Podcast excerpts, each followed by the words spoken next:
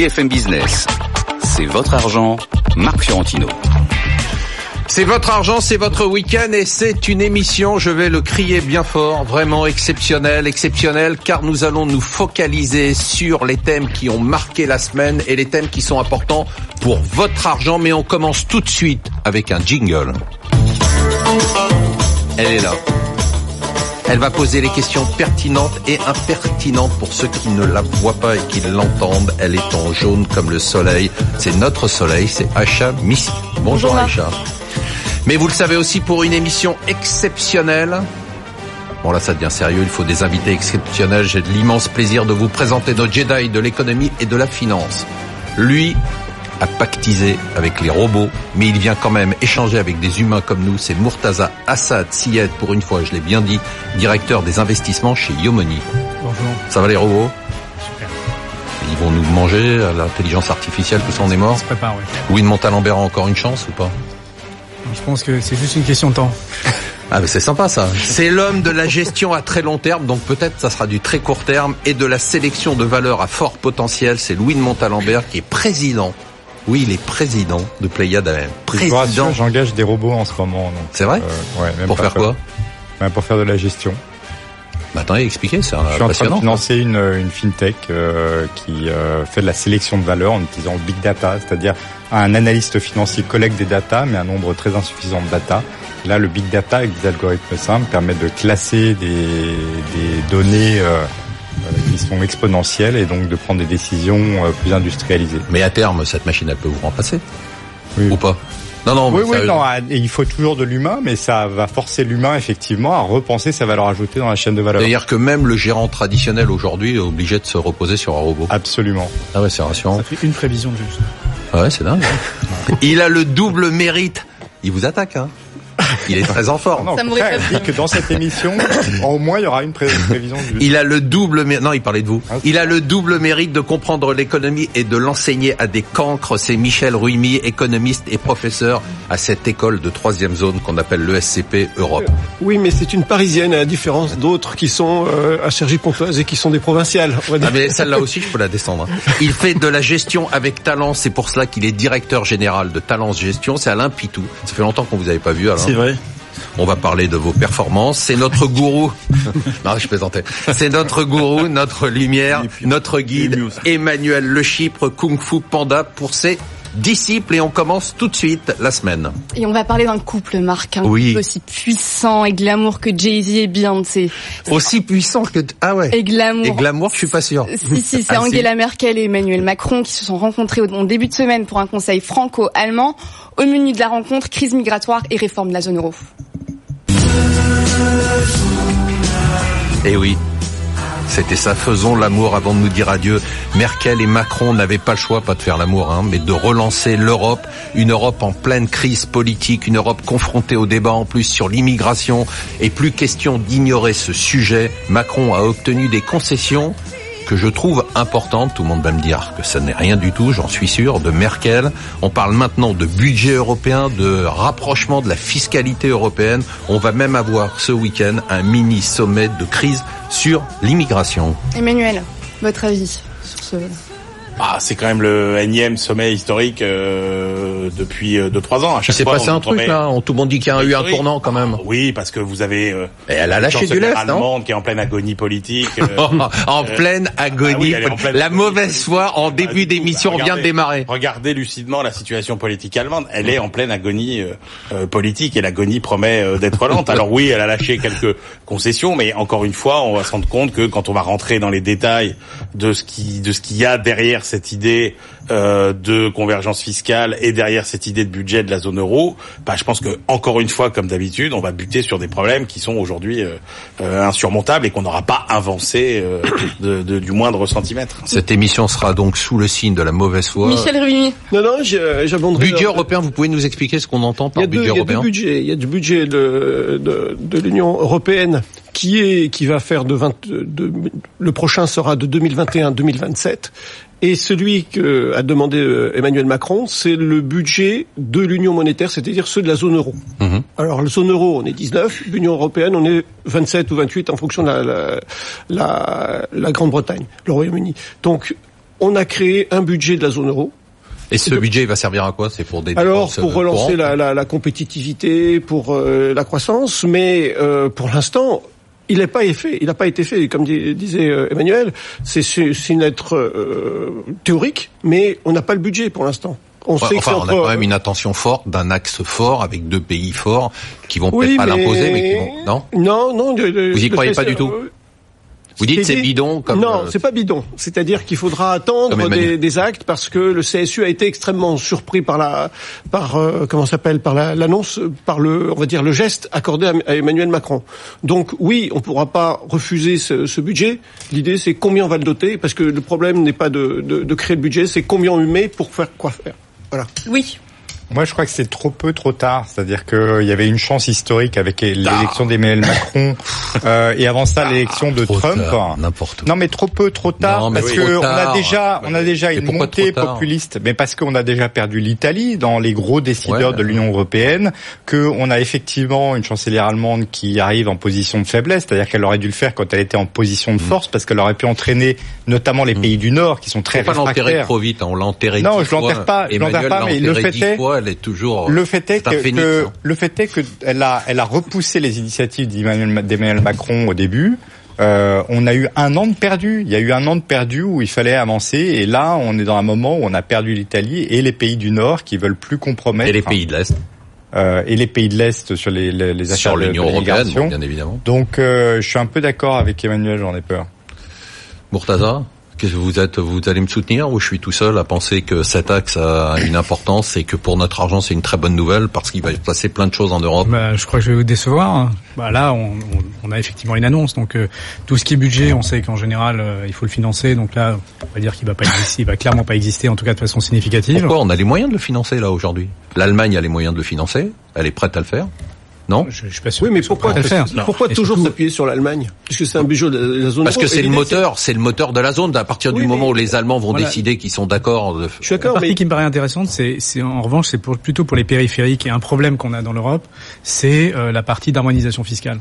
C'est la seule chose, je pense, où là, la France Mm. et l'Allemagne peuvent décider quelque chose de fort, c'est typiquement de mettre l'Irlande au pas, Luxembourg au pas et, euh, et un peu le, le ça Pays-Bas. par contre j'y crois pas du tout. Et, et, et ça, c'est le vrai problème de l'Europe, c'est d'avoir une espèce de porte d'entrée qui s'appelle l'Irlande, qui est, euh, une- on en parlera sur euh, probablement sur les États-Unis, qui est, qui est vraiment une, une place pour pour rentrer dans l'Europe sans, euh, sans cheval rien. de Troie. Ouais. Exactement, c'est le cheval de Troie américain, des Gafa, des, de pas mal de grosses entreprises. Ça, ça leur coûtera pas grand-chose de le faire et, euh, et de mettre un peu euh, la difficulté, c'est du de leadership. ce sera Ça ne coûte justifier- rien.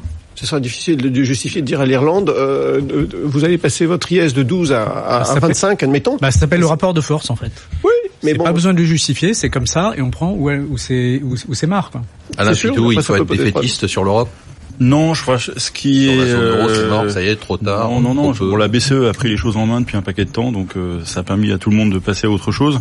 Donc il faudrait une vraie crise de pour que ça bouge très vite et très fort. hein, Pour revenir à ce que disait Louis, euh, on n'est plus très loin. Quand je crois sur la crise des migrants, euh, si l'été se passe mal, euh, il y a les élections en Turquie. Enfin, ça tout ça. Il y a des effets de bord qui peuvent arriver, et c'est à ce moment-là qu'il faudra, qu'ils feront quelque chose. euh, peut-être, euh, alors soit pour régler la crise des migrants, espérons, et soit pour faire quelque chose qui masque justement cette crise des migrants, donc quelque chose sur le plan économique qui soit pas lié à la BCE, donc ça, ça laisse pas beaucoup de marge de manœuvre dans les circonstances actuelles. Bah, ce qui est quand même très, très inquiétant, c'est que la, la crise, elle est autant. euh, Alors, d'abord, le premier sujet, c'est un, euh, on voit bien qu'on va arriver à la prochaine récession euh, à poil sur le plan euh, des taux d'intérêt, hein, clairement, puisque la BCE ne remontera jamais ses taux, manifestement, avant la prochaine récession en Europe. Et donc, l'intérêt, effectivement, de ce budget, c'était de dire euh, comment on fait pour que quand un subit pays, un quand un pays subit un choc, il puisse euh, effectivement être un peu, être Aider. un peu aidé, parce qu'il faut quand même rappeler que l'euro, globalement, depuis sa création, n'a fait que que renforcer les plus forts et affaiblir les plus faibles. Hein. Finalement, euh... bah, l'euro, si. Oh non, mais Bah, c'est si, pas bien possible. si. Mais on peut pas donner Bien des arguments si. comme Non, ça, des anti-européens. Votre merveilleuse Allemagne, le miracle allemand des 15 dernières années. Non, mais c'est on est passé euro- là, ici. Attendez, le miracle allemand des 15 dernières années, c'est un euro euh, terriblement sous-évalué par rapport euh, Hum. à l'économie allemande. Voilà, Et c'est tant mieux. Donc et donc et donc c'est tant mieux pour Ce que je veux dire, c'est que l'euro, il a il a il a mis du sel sur les plaies de chaque pays. C'est-à-dire qu'il a renforcé les faiblesses structurelles de chaque pays, les françaises, les italiennes, etc. Donc il y a l'idée de compenser ça, sachant sachant qu'on ne pourra plus compter sur la politique monétaire, à moins de considérer que la quantité, le quantitative easing est devenu le mode de gestion normal maintenant des ce qui est quand même le cas des crises, ce qui est, ce qui est quand même le cas parce qu'on sait, on ce voit... qui est quand même le cas. Et juste pour terminer, Ouais. ce qui est dommage aussi, c'est que euh, on, on avait l'impression qu'Emmanuel Macron voulait remettre l'Europe et euh, redonner envie aux Européens d'aimer l'Europe. Euh, il avait attaqué des sujets comme les travailleurs détachés, etc., Mm. qui étaient des sujets concrets. Là, il est encore parti dans des dans des délires sur euh, le, le, le, le budget de la zone euro, etc., qui n'intéressent personne, dont les gens ne comprennent Enfin, qui n'intéresse personne jusqu'au jour où, on, comme vous le disiez tout à l'heure, on aura une crise et qu'il faudra Oui, intervenir. mais le vrai sujet, c'est d'abord de faire aimer l'Europe plutôt que d'avoir un budget commun aujourd'hui. Deuxième thème, Marc. Oh là, c'est déprimant. Ça m'a déprimé ce truc. Mais envie non, de ça va aller. Mais non, ça va aller. J'ai envie de partir. Mais non, restez ici. États-Unis versus le reste du monde, épisode 5489. Donald Trump veut refaire la guerre commerciale aux Chinois après avoir fait la paix avec les Coréens, en grande partie grâce aux Chinois. Ch- Chinois à qui il a imposé des taxes deux jours avant. Bref, Marc, j'y comprends plus rien. Vous n'êtes pas la seule. Donne-moi ta main. C'est la fin de l'école, mais pas pour Trump et Xi Jinping. On a l'impression d'être dans une cour de récréation. Je te mets une grosse taxe. Tu me, si tu me mets une grosse taxe, je t'en mets une autre. Si tu m'en mets une autre, je t'en mets encore une autre. C'est l'escalade. Mais à ce jeu-là, c'est Trump qui gagne car il y a très peu, et ça c'est son avantage, d'exportation américaine vers la Chine à taxer. En attendant, ces querelles d'écoliers rendent les marchés de plus en plus nerveux. Murtaza, vous êtes chaud sur, le, sur, la, sur la thématique. Allez-y. Bah, moi, ça me paraît assez intéressant, surtout pour l'Europe, puisqu'en fait, euh, sous, sous les sous les, les lumières d'un affrontement, en fait, je pense qu'ils vont arriver à un accord qui va être au détriment de l'Europe. Les États-Unis exportent du service, et c'est dans les services qu'on a vu la plus grande croissance du commerce mondial. Maintenant, et, et dans ces services, on, ce qui a, qui a multiplié par 10 en 15 ans, c'est tout ce qui est propriété intellectuelle et euh, tout ce qui est euh, technologie. Donc, qui maintenant représente à peu près un trilliard. Bah, c'est ça que les Américains veulent exporter. Ils sont en train de se mettre d'accord avec les, les Chinois qui eux exportent des produits manufacturés. C'est- On, on va on va accéder finalement à un Une sorte de dire- Yalta euh, commercial euh, bah, exactement. massif. Je monopolise les services, tu monopolises les produits manufacturés. On se débrouillera pour l'agriculture peut-être avec les Européens et il restera rien. Parce que pour Emmanuel, je vous cite, hein, puisque je vous ai écouté avec beaucoup d'intention cette semaine, euh, il n'y a pas vraiment de sujet de guerre commerciale parce que les États-Unis sont un nain commercial. C'est ça que vous dites. Hein Oui, non, mais c'est vrai. Enfin, là, là, je parle par rapport à, à- à la réaction de, de l'Europe, c'est-à-dire que euh, il faut bien euh, prendre conscience que euh, oui, c'est les États-Unis, c'est un géant financier, c'est un géant géopolitique. Mais un géant des Mais ça n'est plus un pays, oui, et un géant des services, mais ça n'est plus un pays qui est un acteur majeur du, du, du commerce mondial. Je vous rappelle que le commerce mondial, à 40%, c'est les échanges entre pays européens. Donc c'est vrai que le rapport de force que l'Europe... ça, c'est un aspect comptable. C'est comme si vous comptiez les États entre Bah non. les États-Unis. C'est si on fragmente une zone, on Ah a ouais, forcément mais- plus de, com- de commerce. Non, les États-Unis, c'est l'acteur majeur du commerce international. Non. Il n'est pas d'accord du tout, Emmanuel, là-dessus. Il n'est pas d'accord. C'est son tout. grand argument de dire qu'il n'y a pas de guerre entre la commerciale. Belgique, entre la Belgique et la France, comptabiliser ces échanges et pas comptabiliser le Massachusetts avec New York, c'est, c'est, vous voyez, c'est pas. Ah bah, attendez, les frontières, ça veut dire quelque chose. Vous n'avez pas les mêmes euh, natures de liens commerciaux, etc. Donc, euh, euh, moi, je veux bien, mais à ce moment-là, on peut dire que euh, euh, Bah, il y a qu'un seul monde et il y a ouvert. commerce mondial. C'est un peu non non non non. c'est- Vous pouvez pas dire que les échanges entre pays Michel Michel. Michel Rumi, est-ce qu'il y a un vrai sujet avec la guerre commerciale? Parce que les marchés, quand même, ils sont pas très à l'aise avec le sujet. Alors, hein. moi, je mettrais- On l'a vu cette semaine. hein. Je mettrai une autre approche. En fait, Ah. euh, Trump est omnubilé par les élections demi-mandat Ouais. à fin Mais d'année. pas seulement. Oui, non, non, mais c'est un paramètre à prendre en compte. Or, il s'est fait retoquer par le truc, on va dire, euh, par le Congrès américain sur l'Obamacare. Or, sur les questions internationales, il peut pas avoir le Congrès, il est tout seul. Donc, il, il fait de la visibilité pour son électorat.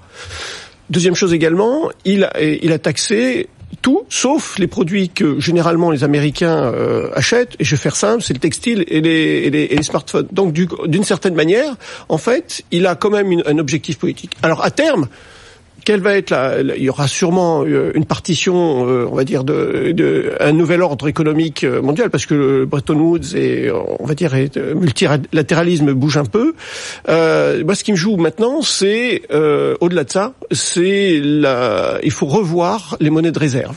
Le dollar est omniprésent et donc en ce sens donne un pouvoir énorme aux États-Unis. Il faudrait à ce moment-là que le- le- le- l'euro soit une monnaie de on facturation. depuis- peu- voilà. On dit ça depuis 25 Oui, ans. mais il faut passer à l'acte parce que ça Voilà. permettra. Parce que quel est le problème? C'est qu'aujourd'hui les États-Unis imposent et euh, c'est difficile après. Alors, tous. Ouais, Moi, en deux mots, les- je pense, enfin, je pas Les marchés ont la trouille quand même. Oui, oui, je pense parce que pourquoi ils ont la trouille? Bon, Effectivement, il y a le problème politique, ça c'est clair. euh, Ouais. Je pense que Trump est là-dedans. Il a ouvert la boîte de Pandore avec cette histoire, c'est-à-dire qu'il met les, Chinois dans une situation où ils peuvent pas euh, faire autre chose que des mesures différentes de euh, retaxer euh, sur ces taxes. Et donc, qu'est-ce qu'ils peuvent faire? Euh, Donc, ils vont faire un plan de relance. Bon, très bien, ils vont faire un plan de relance domestique, probablement, un peu comme ce que font les Canadiens à leur échelle, et ils vont probablement agir sur leur devise. Et, et ça, c'est, je pense que c'est euh, Agir, la dévaluer. Allez, bah, la laisser filer, quoi. C'est-à-dire que l'autre, il met euh, 15% euh, De taxes, moi, je- bah, on met, on met 10%. Ouais, sur sauf la- que ça se retourne à chaque fois contre eux. Hein. À chaque fois qu'il y a eu dévaluation du Contre qui renminbi contre les Chinois. Contre les Chinois, oui, mais ponctuellement. ça pendant- crée un- Oui. une crise dans leur propre pays. Tout à fait, mais le problème, c'est que en attendant que ça fasse une crise chez eux, rappelez-vous euh, août 2015, ça fait aussi euh, une vrai. très forte baisse. Et je vrai. pense que c'est un peu ça que jouent les marchés. Donc font des réappréciations sur les secteurs. Donc ça tape les gros secteurs exportateurs. Et c'est vrai que euh, bah, on a rendu un peu de gain euh, en quelques jours parce que bah, euh, les gens se méfient, hein, les investisseurs se méfient. Donc tout simplement, je pense qu'il y a, il y a, cette- il y a ce phénomène de, de crainte un petit peu dans le Louis de Montalembert, la guerre commerciale, c'est un sujet pour notre argent? Ah Oui, oui. Alors, je pense qu'il y a le fond et la forme. C'est-à-dire que dans le fond, il faut quand même admettre que Donald Trump, à certains égards, a raison. C'est-à-dire que les Chinois respectent assez peu les conventions de l'OMC, d'une part, et d'autre part, effectivement, là, on parlait. euh, Il des les respecte pas du tout, on peut dire. Voilà, mais voilà, Il ils sont là-dessus, il a raison, je suis Donc dans le fond, et la deuxième chose, c'est qu'ils ont installé une barrière protectrice au niveau du numérique, qui leur a permis de créer des géants euh, concurrents de Google et, de Et à tous les niveaux, au niveau technologique aussi, Voilà, de donc- façon générale. Donc dans le fond, tout le monde se fait empapaoter par les Chinois à répétition et hors demande. Ça c'est vrai. Le problème dans la forme de Donald Trump, c'est l'incohérence, et c'est la manière dont il le fait, c'est les allers-retours, c'est le fait que non, il y a quand même, euh, il n'y a pas une asymétrie aussi grande parce que son premier banquier sont les Chinois quand même. Euh, Ça, il faut pas l'oublier. Donc euh, lui qui fait un plan de relance massif de son budget avec de la dépense en veux-tu en voilà à contre-cycle, déjà c'est pas une super idée, mais en plus compter sur son banquier pour vous financer en même temps lui dire euh, je vais euh, commercialement te couper mais après c'est une vraie inquiétude parce qu'on sait tous Et puis il y a un vrai sujet de transfert commerce- de technologie. Oui. Il y a- quand même mais tous ces sujets-là. mais, mais dans Ça, le fond, vous demandiez pour c'est votre argent, euh, la, la question c'est que dans le fond du fond, on sait tous que mécaniquement, quand le commerce mondial baisse, la croissance mondiale baisse, et l'exemple le plus probant et le plus dramatique, ça a été les années 30. Et il y a des relents d'années 30 en plus en ce moment. Donc, euh, donc Par la euh, montée des populismes, par les voilà, problèmes type ouais, ouais, tout à immigration, fait. par ce type Le de... contexte est différent. Quand même. Heureusement. J'espère. Heureusement. J'espère que ça se terminera pas pareil. On passe au troisième thème. Bon alors là, il nous reste que quelques secondes, ce qui tombe bien parce que ce texte, ce thème-là, bah, faisait- Emmanuel, il le déteste. Bah oui, mais ça faisait longtemps. On, on parle du Brexit, Emmanuel et Theresa May Et qui il reste quelques galèrent. secondes, donc ça va. qui galèrent maman, les conservateurs se, revê- se rebellent, les négociations avec Bruxelles stagnent et une big manifestation se prépare samedi. C'est très très chaud pour Theresa May. Qui va pouvoir sauver la reine Euh, En quelques secondes, je vais demander à nos invités de s'exprimer sur une nouvelle notion dont je n'avais jamais entendu parler, mais qui a fait surface cette semaine, c'est le no deal Brexit. Il faut se préparer, Michel Rumi, au fait qu'il pourrait ne pas y avoir de deal. L'Union européenne dit maintenant on n'a pas étudié ce scénario, il faut l'étudier. Les Anglais disent maintenant c'est un scénario qui est tout à fait probable. Euh, No deal. Brexit, sortir, ils sortent en mars 2019 et il n'y a pas de deal. il y a de fortes probabilités que ça, que, Mais sortent- non, qu'on arrive à mars euh, 2019, mais que rien ne soit fait. Oui, mais là, ils sortent. Ils sont obligés de sortir en mars 2019. mais la- Il y a la- eu un référendum. Oui, oui, oui. Donc non, ça mais- veut dire qu'on sort et qu'il n'y a pas de deal. Non, mais je pense qu'il y aura une, une prolongation parce que on va, on, on peut pas sortir. Aujourd'hui, il y a rien. Ce que ce qu'a dit euh, euh, Barnier, c'est notamment, ben, euh, ça serait bien que vous, au lieu de, de il fa- faudrait que les Anglais participent un peu plus à, il faudrait qu'ils s'occupent un peu du Brexit. en fait. Voilà, exactement. Alors là, ils sont, ils sont en train de s'entrecharper entre eux, mais pas du tout des, des- des- on va dire du, du commissaire européen. Donc euh, ça va pas. Donc en fait, là-dessus, il y a un paramètre qui, à mon sens, euh, aussi peut jouer. euh, c'est euh, est-ce que l'opinion est toujours favorable? Et là, en fait, euh, tous les sondages disent OK, euh, on, on- est favorable au Brexit. Mais en fait, il y a un autre paramètre qui joue, c'est la démographie. En fait, où aujourd'hui, euh, beaucoup de jeunes se sont inscrits sur les listes électorales et qui sont pro-européens. Et il y a beaucoup, on va dire, de mortalité, notamment de, de personnes âgées. Et donc là, euh, s'il y avait un nouvel, euh, on va dire, euh, une nouvelle élection, à ce moment-là, ça pourrait basculer, mais à la marche. Voilà. Louis de Montalembert, pourquoi tout le monde se fout du Brexit sur les marchés à part moi?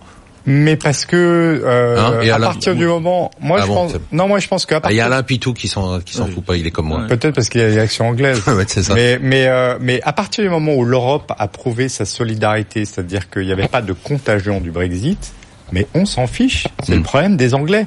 Et peut-être même qu'on va avoir un upside sur cette affaire, c'est que euh, on parlait de l'Irlande tout à l'heure. Finalement, le seul membre de l'Union européenne qui s'en fiche pas, c'est vraiment les. Irlandais. C'est clair. Ça va peut-être être le moment s'ils veulent qu'on leur trouve une solution de passer à la caisse et d'arrêter d'être la tête de pont des, des GAFA.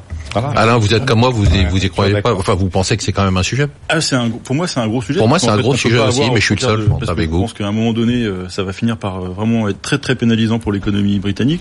On peut pas avoir une Et donc économie- pour nous. Et à un moment donné, pour Bah nous oui. quelque part, à un moment donné, un peu, si, si, bah, on verra. Non, non, mais et voilà, pas voilà. non, mais ça, on ne peut ne pas être d'accord. Et l'autre point, c'est, euh, et là, pour le coup, ça, je trouve ça très intéressant de montrer que les Anglais, euh, quand même relativement indépendants, ont des difficultés incroyables à sortir de l'Europe parce que quel est leur projet? Ils en ont pas. Ils arrivent, ils arrivent pas à formaliser un projet alors qu'ils ont eu la majorité, tous les pitres qui étaient Ah à présenter Ils n'arrivent pas choses. du tout. Ils n'arrivent pas à se mettre d'accord sur le fa- la donc, façon d'arriver à un deal. c'est ça. Et puis, enfin même au-delà de ça, c'est ils ont rien à proposer. Ils ont ils sont pas d'accord entre eux, entre plusieurs euh, personnes qui ont voté pour sortir. Hmm. Il y a, on va dire, pour faire schématique, il y a un peu ceux euh, économiques et les politiques et les sociaux, quoi. Et donc en fait, ça sera intéressant d'imaginer les Italiens euh, de formaliser quelque chose pour en plus sortir de l'euro. Donc euh, ça devrait être très intéressant pour les pays, les, les, les, les partis de gouvernement de montrer ce qui se passe euh, quand on est, euh, quand on veut sortir de ce schéma européen. Mortaza, en quelques secondes, est-ce que Alain et moi, on a raison de s'inquiéter? Il y a deux choses. Je pense que euh, pour l'Union européenne ou les Européens, etc., il n'y a aucun intérêt à ce que le Brexit se passe mal ou en tout cas se, Oui, se- oui, se- se réjouir d'une situation difficile pour les Anglais, histoire de montrer à d'autres membres que ça serait horrible s'ils sortaient. C'est pour que- ça que je suis inquiet. Et donc, C'est-à-dire qu'en fait, mais, euh, mais c'est, c'est, je veux dire, en, en termes de, de- d'exemplarité, c'est, c'est, c'est un problème de, de, de, de tous les Européens, et, euh, et c'est pas très grave de sortir de l'Union européenne. C'est, c'est surtout ça qu'il faut se dire.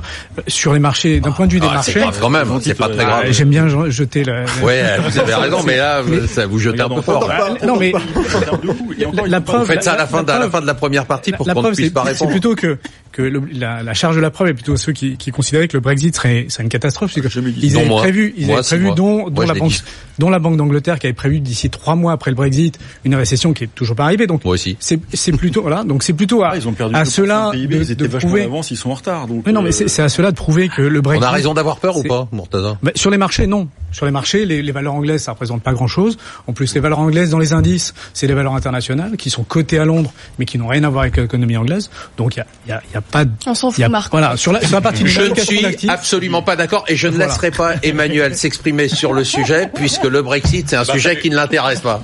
Et on se retrouve tout de suite en seconde partie.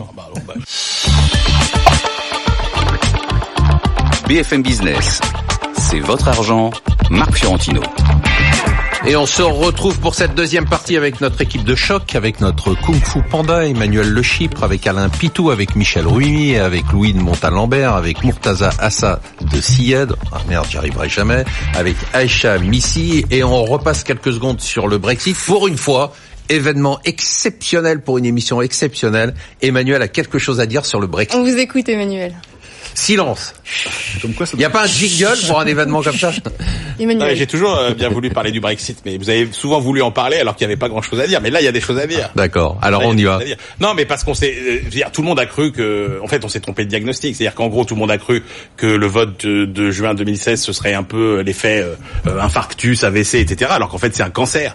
Le, c'est une leucémie. Ah, c'est sympa. En fait, ah, c'est d'accord. Bah, vous nous rassurez, c'est c'est la réalité. La réalité, c'est qu'Alain c'est a pas un. AVC, c'est un cancer. Bah ouais. C'est pas un AVC, c'est un cancer. J'ai raison, Rodi. C'est-à-dire qu'en gros, Alain, non mais Alain, il a dit, on a perdu comme par hasard depuis 2016, on a perdu deux points de PIB. Euh, les ménages britanniques, ils ont perdu à peu près 1000 euros euh, chacun. Euh, vous avez euh, le Brexit, ça s'est traduit par un Brexodus des cerveaux. Vous avez plein d'universitaires qui sont partis. Un break zone. Ah, il est très en forme, Emmanuel. Manu est chaud. Voilà, vous avez 30 Vas-y, 000, Manu. vous avez 30 000 postes d'infirmières qui sont pas pourvus parce qu'ils veulent plus, parce que vous avez Il a travaillé. Euh, les caisses publiques, c'est pas bien non plus d'avoir un déficit. Vas-y, Enfin, Manu. dire, Ça, ça rapportait. Donc, euh, franchement, euh, c'est un pays qui est à, à l'abandon. En plus, en plus, en plus, en Tout, plus, en- puisque vous tout en nuance en plus, hein, tout en nuance. Non mais en plus, en plus, pays ils vont, à en plus, ils vont monter leur taux et il y en a qui croient que c'est un signe de bonne santé économique. Ah, mais franchement, c'est c'est n'importe quoi. Et je termine cancer économique, cancer politique, parce qu'on voit bien que ça absorbe toute l'énergie. Il est très en forme. D'un gouvernement qui ne sait, qui a quand même d'autres C'est problèmes quand à même le sujet et de la première partie, hein, mais bon. Et cancer diplomatique, Oui. parce que je vous rappelle que ça éloigne à la fois le Royaume-Uni de l'Europe continentale, sans le rapprocher de l'Amérique de Trump. Donc c'est vraiment perdant sur tous les niveaux. Donc moi je veux bien que ce soit pas grave pour le Royaume-Uni. Euh, en tout cas, c'est moins grave pour nous parce que le cancer, vous savez, c'est pas contagieux. Donc Ah ouais. pour nous, c'est pas très grave. Ouais. On y va Merci Manu. Il Allez, chaud. Hein. C'est une émission médicale. Ouais. c'est ça. On va parler de la croissance française qui ralentit. Marc, les chiffres de l'INSEE sont tombés cette semaine. Est-ce que c'est grave L'INSEE nous a un peu sapé le moral en nous annonçant que la croissance ne serait que de 1,7%. Il paraît que ce n'est qu'une pause et pas un renversement de tendance. Il paraît que ça n'empêchera pas le chômage de baisser. En attendant, le gouvernement semble enfin décidé à s'attaquer à la dépense publique. Il est prêt même à entamer une deuxième phase de privatisation. On n'a même pas fait la première avec ADP, Engie et la Française des Jeux. Hausse des recettes, baisse des dépenses. Est-ce qu'on a enfin compris qu'on ne pouvait pas dépenser plus qu'on gagne? Est-ce qu'on a enfin adopté le modèle allemand en France? Emmanuel Le Chypre. Ah, C'est une obsession ce modèle allemand. Mais c'est pour vous charrier. Oh là là là là. Je- On s'inquiète pour la France? Non, on s'inquiète pas. On s'inquiète pas pour la France. Je pense qu'il y a, il y a plusieurs erreurs de, de perspective. La première, c'est de croire que la reprise, elle a commencé en 2015-2016, euh, parce qu'on a, on s'est mis à avoir 2% de croissance. Ça y est. En réalité, la reprise, elle date de 2013. De l'élection de François Hollande, même mai 2012. de 2013, mi-2013, les indicateurs commencent à se retourner. Et donc, euh, et, et donc le problème, c'est que euh, je vous rappelle que comme toutes les reprises qui suivent des, des crises d'endettement, comme celle qu'on a connue en 2008, où vous avez à la fois l'immobilier et la banque qui sont en difficulté, c'est toujours des reprises qui sont beaucoup plus faibles que les reprises normales. Le problème, c'est qu'en 2015-2016, on a eu là-dessus un énorme coup de pouce donné par euh, les taux, le pétrole et euh, l'euro, et que du coup on s'est mis à retrouver un rythme de 2%, et que maintenant que cette parenthèse, euh, cet effet turbo, si vous voulez, se, se disparaît parce que le pétrole redevient plus cher, etc., bah, on retrouve un rythme de croissance qui est de 0,4 euh, points par trimestre. Ce qui est pas mal, quand même. Qui est, C'est pas mieux- mal, mais qui est pas... euh, qui C'est est mieux pas- que nos qui est- qui est 0 ou pas, 1% qu'on a eu qui est, pour, pas, euh, qui est pas stupéfiant, mais qui n'est pas étonnant dans cette configuration de reprise euh, post-crise. Oui. Non, moi, moi, ce que je trouve euh, assez tragique, c'est que notre haut de Ah, cycle, euh, là, dans les années euh, 2010, c'est c'est 2,2%. Dans les années 2000, c'était 3%. Le haut de cycle, c'était 4% dans les années 90. Euh, où va-t-on s'arrêter? Et tout ça dopé avec de la croissance de la dette. Donc, Et de la euh, liquidité à tout va. voilà. Et des bilans de banque centrale le- qui sont monstrueux. Oui, vous avez raison. l'un l'un et l'autre allant ensemble. Donc, euh, donc, elle est là l'inquiétude, c'est qu'on a des freins structurels dans notre économie et que euh, d'abord ça revient, ça vient très vite. C'est-à-dire qu'on a un haut de cycle, euh, on se réjouissait, on faisait un petit peu la fête Ah ouais, en décembre, on et n'a pas eu le temps. en juin Ouais. et, euh, et on a un ralentissement. Alors certainement qui sera peut-être moins brutal, d'autant que on sait que les banques centrales euh, vont être incapables de resserrer le, les cordons de la bourse, même si c'est la fin du QE. Mais, mais euh, c'est ça le, le- la chose un peu inquiétante. Murtaza, vous êtes inquiet pour la France? Bah, je pense que Vous avez mal à la France? Côté marché, côté euh, investissement, c'est ça qui c'est ça qui est important, pas, pas tellement le, le rapport franco-allemand. C'est vraiment ce qui s'est passé en six mois, en décembre, novembre-décembre, sur l'Europe et sur la France, on était à des rythmes de croissance de 2,5 voire 3% en rythme vraiment instantané. Là, on est tombé à 1,5. Euh, alors qu'il n'y a pas de facteur vraiment exogène. La guerre commerciale, c'est- quelque chose qui, qui n'arrive pas euh, dans, en une semaine. Donc il y a vraiment effectivement un phénomène de, de mini trou d'air qui aurait pu être attribué. À un moment, on a pensé à la météo du, du premier trimestre qui était assez assez assez compliqué en Europe. Mais là, on a quand même un, un trou d'air assez bizarre qui est assez durable, qui dure, qui est assez inquiétant. Je pense que c'est ça qu'on retrouve entre autres sur la faiblesse des marchés européens. Euh, nous, on, on, on est persuadé quand même que c'est une anomalie et on a une deuxième partie de l'année qui est, qui est plutôt en phase de rebond puisque en fait on peut on peut euh, coïncider la reprise avec 2013 en Europe, mais le, le point, c'est effectivement quand il y a une grosse crise structurelle en amont, ce qui se passe, c'est qu'effectivement la croissance est relativement faible, mais elle est, très très longue. Le cycle est très long puisqu'en fait on est largement en dessous du potentiel. Donc on a une économie, on va dire France SA ou, ou, ou Europe euh, Inc. qui qui marche en dessous du potentiel. Donc elle peut très bien continuer à croître, histoire juste d'aller au niveau des capacités où on est en pleine utilisation. D'après nous, on en est très loin. La mauvaise nouvelle, ça serait de se rendre compte qu'en fait, on est déjà à pleine capacité, un peu ce que, ce que vous disiez sur le haut cycle. Ça, ça serait la vraie mauvaise découverte. Pour l'instant, je pense que c'est un peu trop tôt pour considérer qu'on est à pleine capacité sur l'économie française en particulier, et que peut-être qu'il y a eu un accident sur les exports qu'on a vu en Allemagne sur le premier trimestre et qui est en train de repartir. Mais ça reste à prouver, puisque en tout cas les Il y a une année, chiffres, pour 2000, il y a l'instant- une année euh, 2005 hein, comme ça qui était euh, avec un premier trimestre à 0,2, deuxième à 0,3 et alors une très forte accélération. Voilà, et 95 était Au aussi une année compliquée avec des, des faux départs, Michel. etc. Michel Globalement, la imposez-vous. Euh, vous, vous, est-ce qu'on a peur ou pas. C'est juste une petite pause? Et est-ce que vous croyez vous à la réduction de la dépense publique euh, du gouvernement et quel impact ça aurait sur la croissance? Alors, en deux minutes, bien. Ouais, en, en 42 secondes. Alors, euh, sur la croissance, non, c'est, euh, on va dire c'est un ralentissement, Bah voilà, mais il y a des, 10 secondes, euh, des, des bonnes choses. Euh, ce qu'il faut voir, c'est qu'il y a euh, beaucoup d'incertitudes, sur, notamment sur les questions de protectionnisme, sur les questions de, on va dire, de l'alignement des planètes. Malgré tout, on tiendra, on va dire, un, un 7, un 8. Sur la réduction des, euh, des dépenses publiques, euh, il faut connaître en fait le rythme. C'est pas c'est pas de dire il faut réduire, il faut connaître la stratégie, le rythme et euh, et on va dire le- la cible. Euh, le rythme, généralement, on dit euh, qu'il faut réduire les dépenses publiques quand on est en, en hausse Haut de et non en haut de cycle. En termes de, de cible, la question se pose, c'est de se dire est-ce qu'on réduit, est-ce qu'on se fixe sur certes- la- la- le respect, on va dire des, des, des règles européennes, ou une autre façon de- d'aborder, c'est de se dire, eh bien, les autres pays ont une meilleure attractivité que la France, et donc on, on, on garde sur les mêmes standards à peu près. Et donc à ce moment-là, mais malgré tout, ça prendra du temps. Alain, vous sentez, vous, euh, avec les entreprises que vous voyez, qu'il y a un, un ralentissement, une inquiétude? Moi, j'ai senti beaucoup de PME qui avaient été touchées par le mois de mai, notamment, par Ouais. les grèves, par tout ça. Ouais. Ça, c'était vraiment fort. Hein. Non, le, le ce qui je trouve qui change un petit peu, c'est le message avec euh, les entreprises qui exportent. En Ouais. fait, euh, on voit que il y a des endroits où ça devient plus difficile qu'avant. Donc, euh, effectivement, ça c'est un peu un sujet sur certaines entreprises. Par contre, sur la France, euh, c'est peut-être juste un trou d'air dans la mesure où l'investissement des entreprises se poursuit. Il y avait un gros arrêt quand même à un moment donné, et on crée des emplois. Donc, ça peut aider la consommation. C'est vrai que c'est avec au prix de dette euh, quand même un peu plus importante. Donc, Pas, euh, pas on de est mauvais plutôt signaux. ah, on est plutôt de voilà, on regarde ça quand même euh, en près. macro, c'est il y a peut-être juste un petit ralentissement. En micro, euh, il y a quand même des endroits où c'est ça devient pénalisant, mais c'est pas français quoi, c'est plus international que français. Justement, ça nous amène à un dernier thème. de- Absolument, vous avez 30 secondes pour me décrypter la semaine boursière top. Semaine contrastée, d'un côté les marchés européens qui souffrent et pour cause, on vient d'en parler, de l'autre, alors ça c'est vraiment un truc qui me fascine, les marchés US qui continuent à progresser avec, comme d'habitude, de nouveaux records historiques sur le Nasdaq, conséquence directe de ce fossé qui se creuse, l'euro qui n'arrive pas à redécoller. Alors messieurs les gérants, stop ou encore, Louis de Montalembert, stop ou encore sur les marchés, sur la hausse des marchés. Moi, je suis plutôt un peu nerveux avec le contexte actuel. On a un cycle boursier qui est vieux maintenant, euh, qui a été très dynamique. Euh, je- J'essaie de parler des marchés alors que c'est pas mon métier, mais je vais quand même essayer. Euh, et Ah, vous êtes gérant, non C'est pas Oui, je suis non, gérant, mais je, m'intéresse plus à aux avec entreprises que.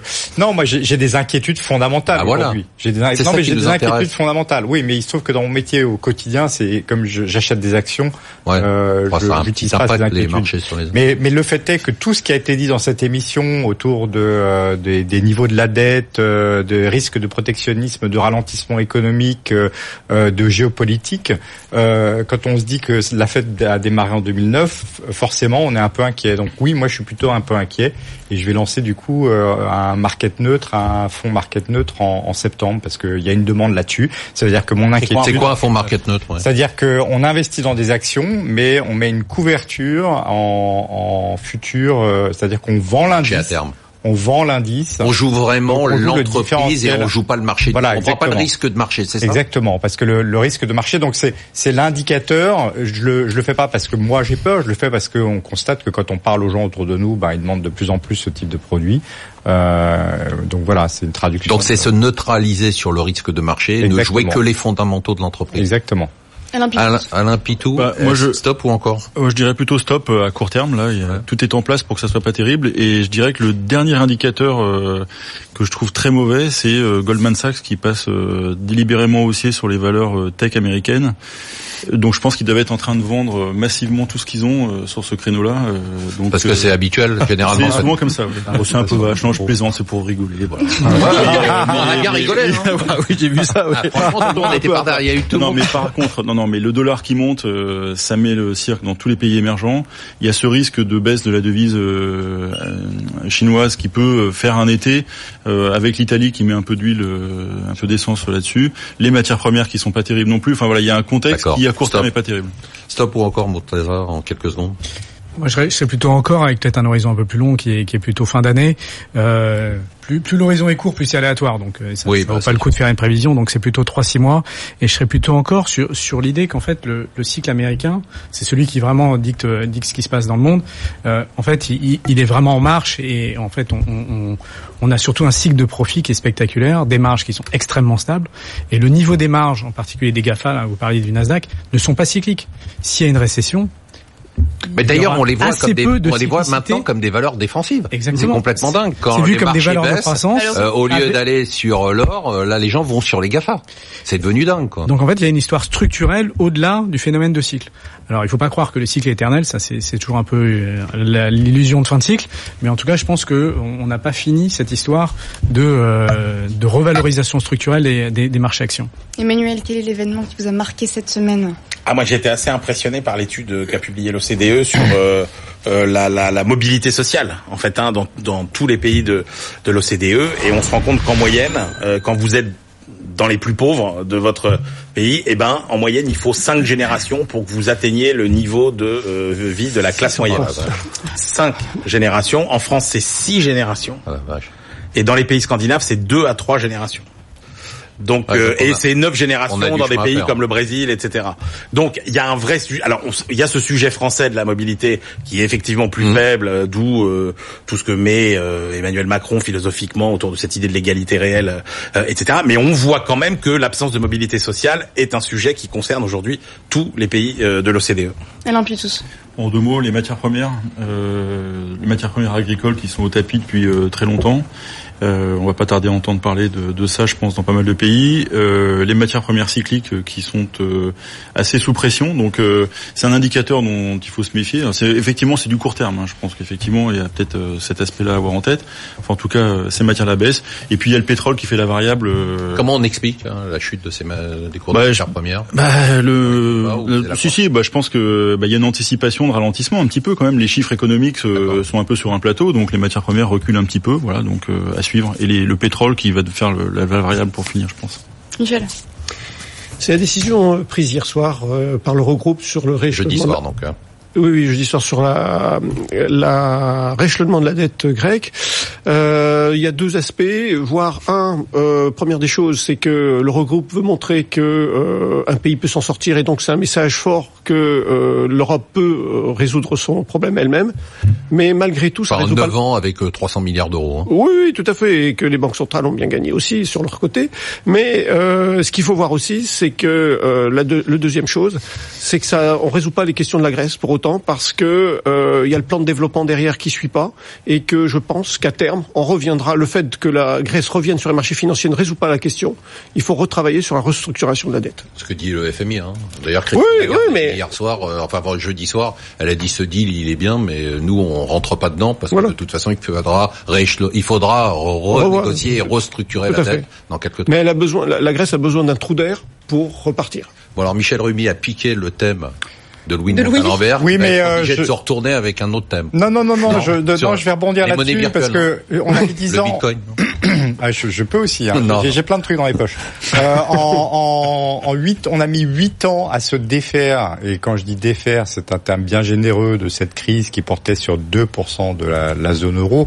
Moi, je pense qu'il y a un certain cynisme dans le deal qui a été fait. Et je pense que les technocrates européens ne comprennent pas cette révolte populiste qui a lieu et qu'on va laisser les Grecs dans leur marasme avec 178% du PIB de, de dette. Je pense qu'ils Mmh. ne comprennent Ouais, pas. 10 ans de Mais- moratoire sur les intérêts. Oui, oui. Bon, on est en train de fait Mais- de réduire leur dette d'aller quand sur même. le- mon nouveau sujet Ouais, justement qui est donc on a beaucoup rigolé avec la Grèce et on a maintenant l'Italie quand même qui représente une économie huit fois plus grosse donc on a mis huit ans Et là, sur la Grèce tellement.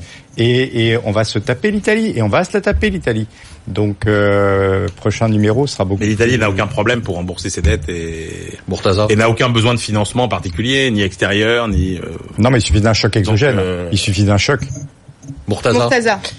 Ouais, le- le- On fera le thème la semaine prochaine. Non, non, pardon. Sur, sur la Grèce ou sur, Sur l'Italie. euh, ah, sur l'I- sur l'Italie, bah moi je, je rejoins le point qui est euh, l'Italie ne doit de l'argent qu'à elle-même, donc euh, il n'y a aucune raison qu'on aille. euh, C'est votre thème? Non, non, mon Ah thème, non, mais le débat c'est la semaine prochaine sur l'Italie. Vous avez Le un thème. Le thème de la semaine. Mais comme il sera pas là, il Mon, va faire cette semaine. mon thème, mon thème, c'était la, la sortie de General Electric. Ah du, oui, euh, ah de oui, ça, l'indice du, du Ah Dow oui. Jones. Ah oui. Donc euh, le- l'élément, le dernier élément historique de quasiment plus plus que centenaire sur l'indice qui sort. Euh, Rappelez-vous, il y a 20 ans, c'était la plus grosse capitalisation boursière du monde.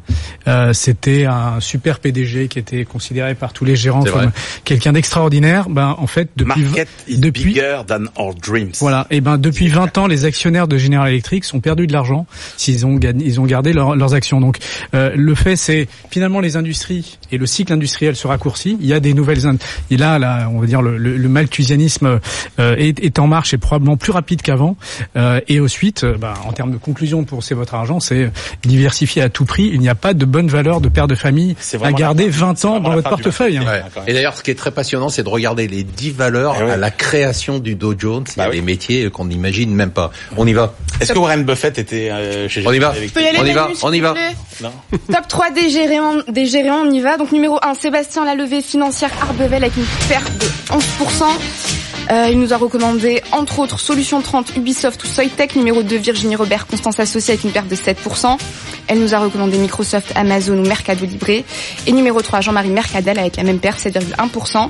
Il a juste deux valeurs en portefeuille, Fosun et China Biologique. Il faut quand même dire que sur tous les gérants, il y a que quatre gérants Ouais. qui, qui sont Dans le vert. positifs Ouais. et euh, les performances sont extrêmement Ah, Ils font pas les diverses. malins cette année. hein. Non, Louis de Montalembert, Oui. qu'est-ce qu'on fait avec pas de malin cette année. On parle pas de performance. Vous ne donnez l'année juste sur la on, on- on vend aucune de vos valeurs. Non, non, non, ça sert à rien de D'accord. Qu'est-ce qu'on liste. On achète achète quoi ABO, euh, leader mondial des C'est le truc des vestiaires là, des équipements des sportifs, c'est le, le pour le fournisseur sport, exclusif. C'est le fournisseur exclusif des Jeux Olympiques depuis 1956. C'est une intro de cette année, non? Ou de l'année enfin, Le- il y a un quoi, an, enfin, ça fait 188 millions de chiffre d'affaires. Il vise 300 millions de chiffre d'affaires à 2020, 7% de croissance organique, plus des acquisitions. Leader mondial avec 3% de part de marché, ça on adore parce que c'est des- ce qu'on appelle des consolidateurs avec des marchés très éparpillés.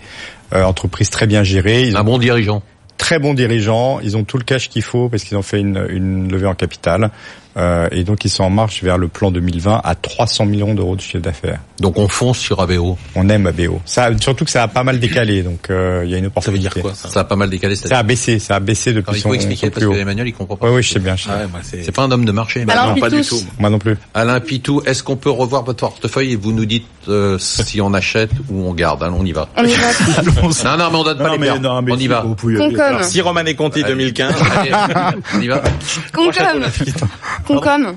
Non, je vends pas. Non, on vend rien en fait. On vend rien Juste, on va passer en revue. Il y a trois valeurs qui nous pénalisent quand même bien. On a quand même fait assez fort avec euh, Air France. Ouais, mais enfin bon, maintenant Bon, on garde. euh, je dirais, on garde complètement. Ok.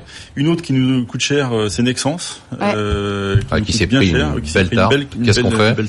Bah euh, là maintenant, euh, On garde. ces valeurs-là, on garde. Ok. Et l'autre, c'est Elior, euh, qui euh, a eu la même un peu un parcours. Et c'est ça aussi qui nous inquiète dans les marchés, c'est quelques corrections quand euh, ça corrige, c'est très très douloureux. Mais ça, c'est vraiment spectaculaire et ça Ouais. date de quelques mois. Ouais. C'est-à-dire que Hmm. dès qu'on déçoit un peu, on se prend 20% Mais il y a une dans la gueule le qui fait premier très jour. mal, que tout le monde a en tête, c'est les sociétés qui annoncent un profit warning sous-performent sur euh, plusieurs années. Donc euh, tout le monde le sait. Donc quand il y a un Mais ça, profit c'est pas warning- les robots, d'accord. là. C'est pas les robots qui sont responsables de, ces mouvements, Non, non, là. non, non, mais C'est pas Mourtaza qui fout le bordel. Sébastien Non, non, il nous dit à chaque fois que c'est les robots. C'est pas Mourtaza qui fout le bordel. c'est. General Electric. Pas sur ces C'est valeurs. une industrie, une compagnie qui est sur un- un- une industrie qui meurt ne peut pas s'en sortir. Et, et, et, Bon, et c'est, France, bon. vous voyez On là, achète Allez, quoi, qu'est-ce qu'on achète Alors on achète Koenig des Power. stables. C'est Alors, une attendez. seule valeur. C'est euh, pas vrai. Pardon Alors attendez, je cherche dans mes notes. Koenig, Voilà, donc ça c'est une entreprise qui fait de, de l'impression. c'est quoi C'est allemand allemand, ou- Ils impriment sur tout ce qui peut supporter de l'impression.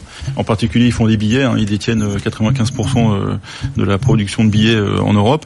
Donc peut-être que ça disparaîtra avec les monnaies virtuelles. De... Bah oui, les monnaies elles vont disparaître. Oui, peut-être. Mais enfin, en tout cas, euh, ils font encore des résultats. Ils ont eu un petit. euh, souvent, ils ont un premier trimestre assez faible. C'est ce qui se passe encore cette année.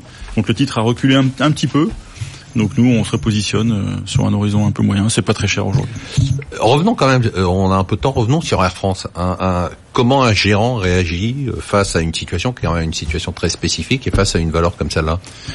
Qu'est-ce qu'on se dit? On Ouais, se dit, alors, euh, de toute façon, à fait, ce cours-là, c'est n'importe ouais. quoi où on se dit bon on l'a et de toute En fait, façon c'est on un doit la titre qu'on garder. avait acheté euh, il y a assez longtemps vers 8 euros. Ouais. Donc, euh, et l'erreur qu'on a fait, c'est de pas prendre de bénéfices à un moment donné parce qu'on était sur euh, l'idée que le patron euh, précédent avait quand même bien restructuré l'entreprise, était reparti sur de bonnes bases. Donc ça nous donnait, c'était beaucoup moins cher que beaucoup d'entreprises euh, comparables. Donc il y avait une visibilité, on pensait euh, assez bonne. Moi est arrivé ensuite deux choses.